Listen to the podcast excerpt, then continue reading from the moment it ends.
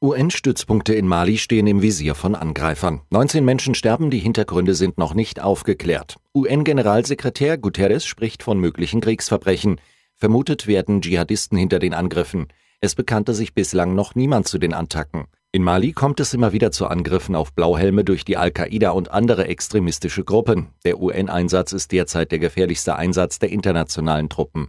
Mehr als 15.000 Soldaten und Polizisten bemühen sich um eine Stabilisierung des Landes darunter 875 Bundeswehrsoldaten.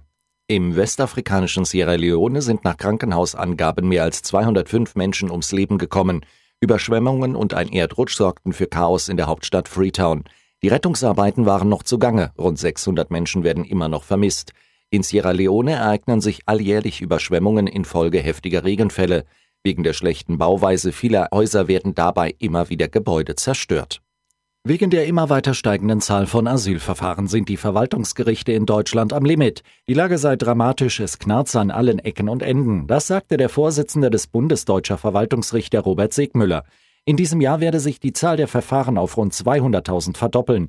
Bereits im vergangenen Jahr hatte es bei Klagen von Flüchtlingen eine Verdoppelung gegeben. Immer mehr Flüchtlinge klagen gegen ablehnende Bescheide des Bundesamtes für Migration und Flüchtlinge oder auf den vollen Flüchtlingsstatus.